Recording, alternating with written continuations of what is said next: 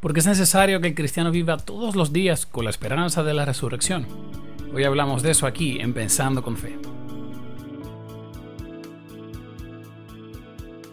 Dios te bendiga, te habla tu amigo el pastor Samuel Esquilín y bienvenidos a Pensando con Fe, el espacio en el cual nuevamente pensamos y meditamos en la palabra del Señor que está siendo predicada en nuestra iglesia, la iglesia Casa de Alabanza.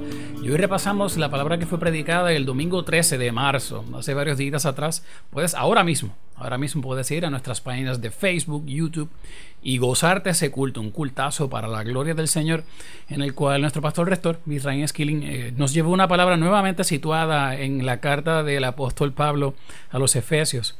Los que conocen a nuestro pastor saben que le gusta, usted sabe, estacionarse un buen tiempito, varios domingos en un pasaje para invitarnos a cada vez más escarbar y escarbar y escarbar eh, y, zambullirnos a lo profundo de lo que está ahí. Y cartas como las de Efesios, créanme que hace falta que uno esté un buen tiempo en lo profundo, zambulléndose. Pero también es porque es una palabra muy relevante para el tiempo en que vivimos un tiempo post pandemia, un tiempo donde los tambores de guerra están sonando, un tiempo de incertidumbre y de mucha preocupación. Y hace falta que el cristiano, ahora más que nunca, que estamos saliendo nuevamente a la carretera, que el cristiano eh, pueda reflejar, testificar y vivir como que tiene a Cristo, la esperanza viva dentro de sí. Y eso nos, nos obliga nos mueve y nos, nos invita a tener el placer, debo decir, de vivir siempre con, con, dos pensamientos en la mente, a vivir como que tenemos una responsabilidad que llevar a cabo en el aquí y en el ahora, y como vivir que tenemos una esperanza en el más allá, y es lo, a lo cual debemos siempre eh, perseguir, a lo cual debemos apuntar.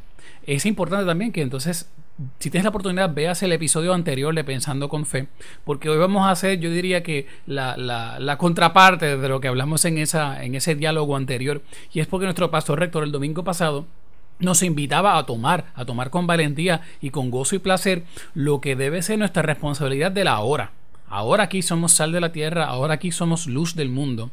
Pero entonces este domingo eh, que transcurrió, el domingo anterior, el domingo más reciente, nos invitaba a considerar que tenemos que tener una esperanza que no está situada aquí, que no está situada en el ahora, en la esperanza de la resurrección hablar de la resurrección usualmente pues nos por alguna razón nos inclina siempre a pensar en, funerales verdad en, esos momentos tan difíciles en los cuales estamos en frente a un ser querido que va a fallecer en un hospital en una sala de emergencia o como le decía en una sala fúnebre usualmente eh, los pastores eh, correctamente y eh, llenos de la presencia del Señor y por su palabra, pues le hablan a los presentes, a los presentes en ese servicio funeral de la esperanza del cristiano, la esperanza del creyente, que es la esperanza de la vida eterna.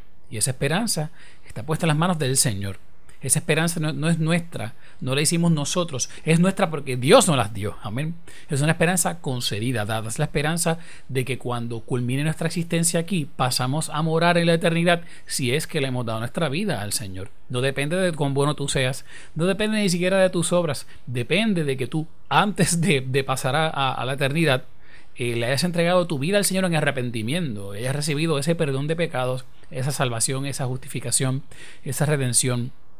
Y es importante tener eso en mente porque sí, es una esperanza que tenemos que tener, pero no es una esperanza exclusiva para cuando estamos frente al borde de la muerte. Es una esperanza que tenemos que vivir siempre.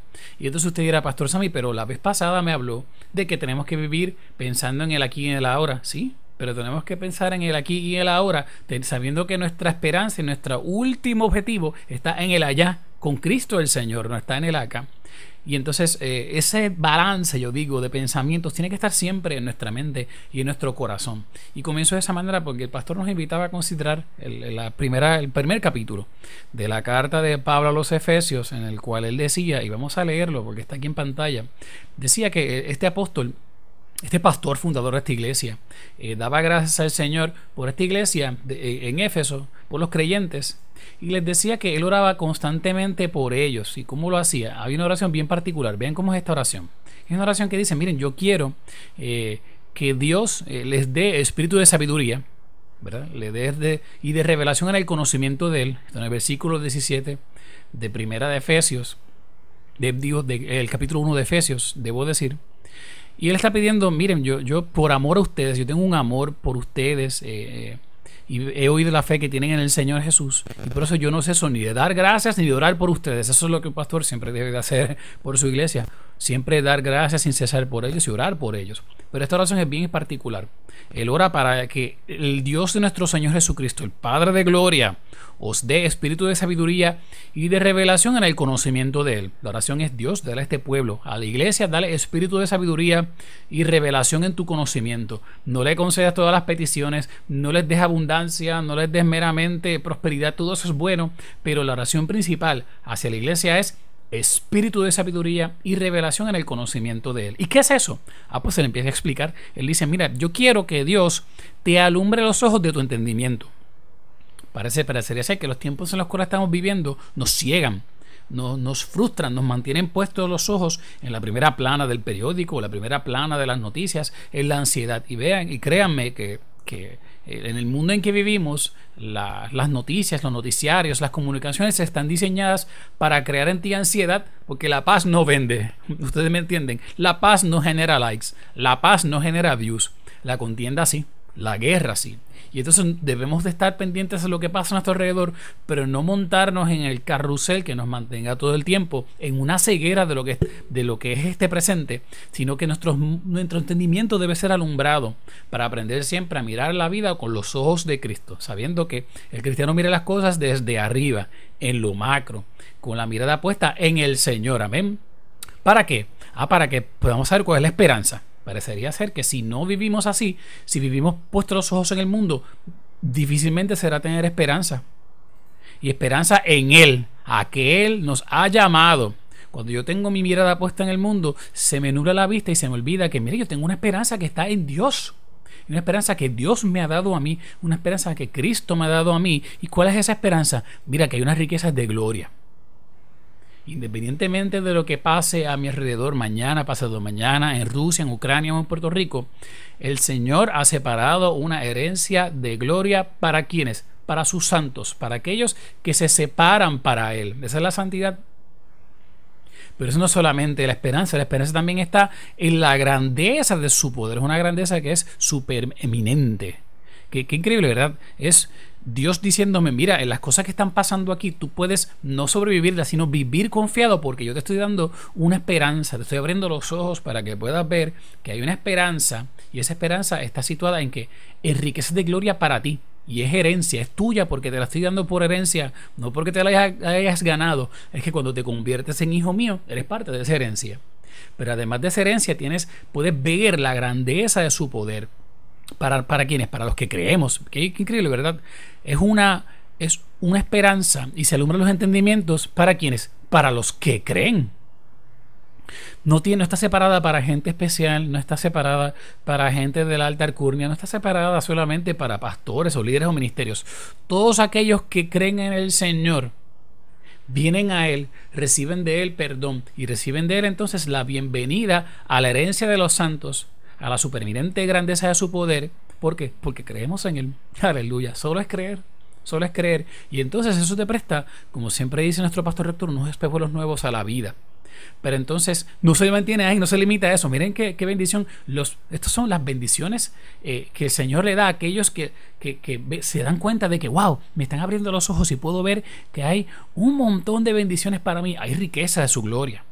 Hay una grandeza de su poder está para mí porque creo en Él. Y entonces, ¿por qué yo, ¿cuál es la seguridad? Aquí viene la gran palabra. Y usted no sé si le, si le pasa que a veces usted ve estos concursos de gánese no sé cuántos dólares, eh, gánese este premio. Y usted se pregunta, ¿y de dónde viene todo eso? ¿De dónde viene ese premio? Pues aquí viene la, la, la, la respuesta a esa pregunta. ¿De dónde vienen esas bendiciones? Ah, viene de un poder. Las riquezas de gloria que Dios tiene para ti como herencia la grandeza del poder de Dios está para ti. ¿Por qué? Porque viene según la operación del poder de su fuerza. Dios mismo está prestando su poder. Dios mismo es la fuente del poder que te da. Dios no da un chispito, Dios no se lo da a un intermediario, Dios te lo da directamente a ti, ahora, para que lo tengas ahora. ¿Y qué es ese poder? Porque si es de Dios, tiene que ser grande. Es muy grande. Y mira cómo Pablo lo describe. Ese poder es el mismo poder que operó en Cristo, resucitándole de los muertos y sentándole a su diestra en los lugares celestiales. Wow. Vamos a dar para atrás porque esto es mucho. Por eso le digo que Efesios requiere mucho tiempo. Dios sabe que vivimos en un tiempo difícil, complicado. Muchas cosas están pasando alrededor. Y su, y su palabra a nosotros no es ignora todo y, y apunta hacia el cielo. No, no. Hay que concentrarse en lo que está pasando aquí porque hay vidas que salvar. Hay evangelio que hay que predicar. Hay una labor que hay que hacer. La iglesia debe de hacer. La iglesia la está haciendo y lleva dos años de pandemia haciéndola. Pero no lo hace por sus propias fuerzas. No, el cristiano no opera por sus fuerzas porque no va a durar mañana. Porque se nos quema, nos quemamos en el camino. No, el cristiano tiene una gasolina que no cuesta nada, solo cuesta creer. Y esa, esa gasolina es las riquezas de la gloria del Señor, que ya tenemos como herencia, y el poder de Dios que Él quiere derramar sobre nosotros y que derrama sobre nosotros y que es tan grande que es el mismo poder que resucitó a Cristo de los muertos. Ah, entonces de buenas a primera la resurrección no es meramente algo que le pasó a Cristo, sino que él, él, comparte conmigo como parte de su poder. Y la resurrección es algo a lo cual yo tengo que solamente esperar a la eternidad, sino que ahora mismo yo puedo vivir yo diría que las imágenes, aleluya, los destellos, el pequeño, una, pequeña muestra que se convierte en una gran muestra de ese poder de Dios. ¿Por qué? Porque es el mismo poder que venció la muerte. ¿Y saben qué es lo increíble? Este pasaje dice que Dios, con su poder, resucitó a Cristo de los muertos. Y veremos en otros pasajes que Cristo dice, no, no, no, nadie me quita la vida, yo la quito, yo la pongo. Y veremos en otros pasajes que el Espíritu Santo es el que resucitó a Jesucristo. Y lo que está aquí presente es que hay una Trinidad envuelta. Padre, Hijo, Espíritu Santo están envueltos en la resurrección. Y usted dirá, Pastor Sammy, esto es una predicación para, para Viernes Santo, Domingo de Resurrección. No, no, no, es para ahora. Por eso decía el pastor rector, parecería ser un sermón de Semana Santa, pero es importante que el cristiano la tenga ahora. ¿Por qué? Porque un capítulo más adelante en Efesios va a decir que Dios nos ha resucitado, nos, da, nos ha dado vida juntamente con Cristo y juntamente con Él. No sé es que nos va a resucitar, es que nos resucitó. Y asimismo nos hizo sentar en los lugares celestiales con Cristo Jesús. Eso es Efesios capítulo 2, versículos 6 y 7. ¿Qué es esto? ¿Qué es esto de que no es que voy a resucitar, es que Dios ya mismo me resucitó en Cristo Jesús? No es que no es que yo cuando llegue a la gloria, entonces pasaré la eternidad con Él cuando termine mi, vida aquí en el planeta Tierra. Es que ya yo estoy sentado en los lugares celestiales. Créame que esto puede tomar semanas para poder explicar, tal vez meses. Hay cursos teológicos completos de semestres y años para poder explicar esos dos pasajes. Déjeme pegar de ser simplista y ponértelo de una manera que tal vez nos ayude en el día de hoy nosotros usualmente solemos estar ah, muy tan atados a lo que pasa en el, en el aquí y en el ahora, eh, que se nos olvida que lo más importante no es esto, no es la carne, es el alma. El Señor le decía a sus discípulos, no se preocupen por lo que pueda dañar el cuerpo, preocúpense por aquello que puede dañar el alma, el corazón. Y nuestra alma tiene dos destinos, dos destinos para escoger o pasarlo en, sufrimiento en la condena, o pasarlo en gozo y paz en la eternidad en las manos del Señor. Siendo eso así, lo más importante para nosotros, y la palabra más importante para predicar a nuestros hijas, a nuestros hijos, a nuestros seres queridos es, mira cómo está tu alma. Si esto se acaba hoy, ¿para dónde tú vas? ¿Estás tú seguro aquí? Y tal vez te dirás, yo lo sé, pero es que tengo cosas que hacer en el día de hoy. Yo también, yo tengo cosas que hacer hoy. Yo tengo que proveer a una familia. Tengo que, tengo que guardar a mi esposa y a mi hijo. Tengo que ser buen padre, buen ministro, y buen hermano, y buen pastor, y buen cristiano, y fiel creyente.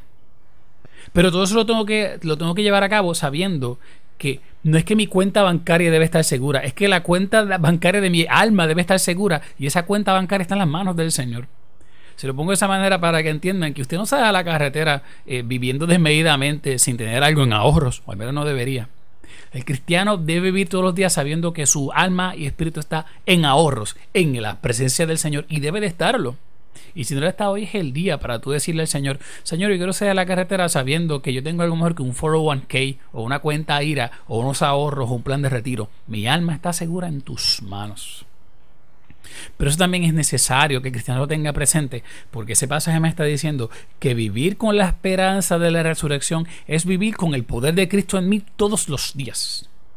Mucha gente a veces me pregunta, eh, eh, Pastor Sammy, ¿qué es eso de, de, vivir con el poder de Dios? Yo quiero ese poder y usualmente piensan en lenguas, si piensan en milagros, si piensan en profecías y todo eso es hermoso y glorioso. Pero pedir vivir con el poder de Cristo es todos los días salir a la carretera sabiendo que la resurrección de Jesucristo está en mí. Y está tan y tan y tan y tan en mí que hoy yo vivo como que yo he sido resucitado en Él. Pero Pastor Sammy, si, si, usted está aquí, usted no ha muerto, yo lo sé, pero cuando pase la próxima vida, ya estoy en la resurrección con Él. El certificado de resurrección, ya yo lo tengo. Amén. Ya tú lo tienes en tus últimas horas en el hospital no deben ser últimas horas para tú negociar qué va a pasar con tu alma. Entrega tu vida a Cristo hoy y hoy ya eso está seguro en las manos del Señor. Así le decía Cristo a, a, ese criminal que estaba en la cruz cuando le dijo, mira, acuérdate de mí cuando vengas en tu reino. Y Jesús le dijo, hoy mismo, ya tu alma está segura en mis manos en la eternidad. Ya él ahí, aún todavía estando vivo, había sido resucitado en los cielos para la gloria del Señor porque su alma estaba segura. Y más todavía así, es que nos dice que nos hizo sentar en los lugares celestiales con Cristo Jesús. O sea que, aun cuando yo sé que mi cuerpo está aquí y mi alma está aquí, usted sabe que, que, a veces usted, y esto créame que no, esto no se acerca para nada a lo que significa este pasaje, pero otra vez estoy pecando de ser simplista. Usted sabe que, que, a veces usted puede dejar eh, unos bienes, unos activos eh, generando intereses en las cuentas bancarias. Usted sabe también que, que, a veces usted compra una propiedad que todavía no ha sido culminada. Usted ve esta gran, esta obra que se está haciendo, esta urbanización, y usted ocurre rápido y hace, hace el papeleo y, y, pone el pronto para que eso sea suyo cuando se termine. Pero al final ya es suyo. Cuando usted firma, ya es suyo. No se ha terminado la obra, no se ha puesto toda la tubería, no se ha culminado la urbanización. Tal vez no se ha puesto ni un bloque, pero ya es suyo. Ya la propiedad es suya ya es un bien hasta hipotecable, o yo, sin meterme mucho en asuntos de derecho, ya es suyo. No lo ve, no está ahí, no hay llave, no hay pintura, no hay carro, pero es suyo. Usted firmó y es suyo, con la esperanza de que se va a concluir, se va a terminar una construcción y en su momento usted va a entrar. Y cuando usted entre por la puerta, usted no va a decir, ya esto es mío. No, ya era tuyo. Y entonces, este pasaje me dice que hay, no, hay una cuenta bancaria en los cielos que realmente no requiere chavos. Lo que, tiene, lo que busca son las almas. Y esa alma ya está generando intereses. Y esos intereses, dice el pasaje, que son las arras de nuestra herencia, que es el Espíritu Santo. El Espíritu Santo ya está manifestándose en nosotros como ese, ese down payment, ese adelanto de ese legado de esa herencia. Ya lo tenemos. Pero más aún lo que me está diciendo entonces cuando me dice que estoy ya sentado en lugares celestiales en Cristo Jesús, es que ya yo puedo vivir con la seguridad de lo que no estoy viendo. ¡Wow! Ya yo puedo vivir con los, con los, eh, eh, los beneficios de lo que todavía no tengo en las manos. El edificio no lo tienes, pero en el papel ya está, en el registro ya está. Ya pueden ir contra ese bien. y más aún, ya tú puedes generar ganancias sobre ese bien. Y si es real en el mundo de propiedades, ¿cuánto más es real en el mundo espiritual? Cuando yo todavía no, he, alcanzado la gloria, pero por entregarle mi vida a Cristo, ya yo puedo vivir confiado en Él, recibiendo unos beneficios que son eternos. Son palabras que nos llevan a pensar. ¿Cuántas veces hemos estado tan pendientes en, en, el, en el aquí y en el ahora que no hemos considerado lo que Dios quiere hacer con nosotros en el más allá, en el después. ¿Cuántas veces pensamos dos veces y no queremos arriesgar nuestra salud, nuestra vida, nuestro tiempo? Y es bueno ser cauteloso. Es importante ser prudentes. Esto es templo del Espíritu Santo. Pero eso no es excusa para no hacer lo que tenemos que hacer eh, por mera preocupación de lo que pasa en el aquí y en el ahora. El cristiano vive con prudencia y cautela, pero vive con valentía, sabiendo que si es del Señor que esto nos cueste, nos va a costar, pero no lo suficiente para cobrar nuestra alma porque ya está segura en los cielos. Esto nos debe llevar también a orar por los nuestros.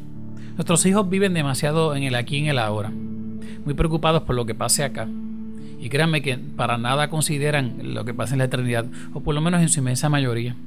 Así que yo te invito a que oremos unos instantes y oremos pidiendo al Señor Dios, ayúdanos a vivir con la esperanza de la resurrección Ayúdanos a vivir con la esperanza, Dios, de que tenemos eh, una promesa que ya podemos disfrutar.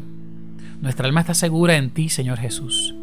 Y eso no es que genera intereses, es que genera bendiciones de riquezas de gloria, de supremiente poder para nosotros. Es una herencia que ya está segura para mí, Dios, porque tú me la concediste por tu misericordia y poder. Y es el mismo poder que operó en Cristo para resucitarlo entre los muertos, es el mismo poder que opera en mí para resurrección. Y ahora mismo, Señor, como caminaba Abraham mirando la ciudad invisible, así yo camino, sabiendo que ahora soy el, propietario de unos bienes que no estoy viendo, pero que son míos. Y eso me debe llenar de valor, Dios. Que me llene de valor, que nos llene de valor, que llene de valor y valentía a tu iglesia que llene de valentía a una iglesia que hace falta que salga a la carretera y camine con confianza, con esperanza, sabiendo que mañana pueden caer reinos, pero la iglesia está segura, el cristiano está seguro, su alma está segura en tus manos, oh Cristo Jesús. Que eso nos llene de paz, sin preocupación, Dios, sabiendo que pueden subir los precios, puede ser la vida más costosa, pero nada tiene el mayor valor que nuestra alma y nuestro espíritu en tus manos, Dios. Y mientras está en tus manos, estamos completamente seguros. No hay cuenta bancaria, no hay plan de retiro, no hay 401k ni plan IRA que pueda igualarse al pensamiento y a la seguridad de que nuestra alma está segura en tus manos. Gracias, oh Señor, en tu nombre. Amén y amén. Pensando con Fe es un podcast de la Iglesia Casa de Alabanza y puedes acceder a este y a múltiples otros recursos de forma gratuita accediendo a nuestras páginas de Facebook, YouTube, Spotify, iPhone y la página de la aplicación oficial de la Iglesia Casa de Alabanza. Son palabras que queremos que te hagan, te ayuden a crecer y escríbenos de qué manera el poder de la resurrección te da esperanza en el día a día. De qué manera la resurrección del Señor Jesús es tu gasolina y tu fortaleza para poder salir a la carretera a hacer lo que Dios quiere que tú hagas. Este ha sido tu amigo el pastor Samuel Esquilín para Pensando con Fe. Dios te bendiga y hasta la próxima.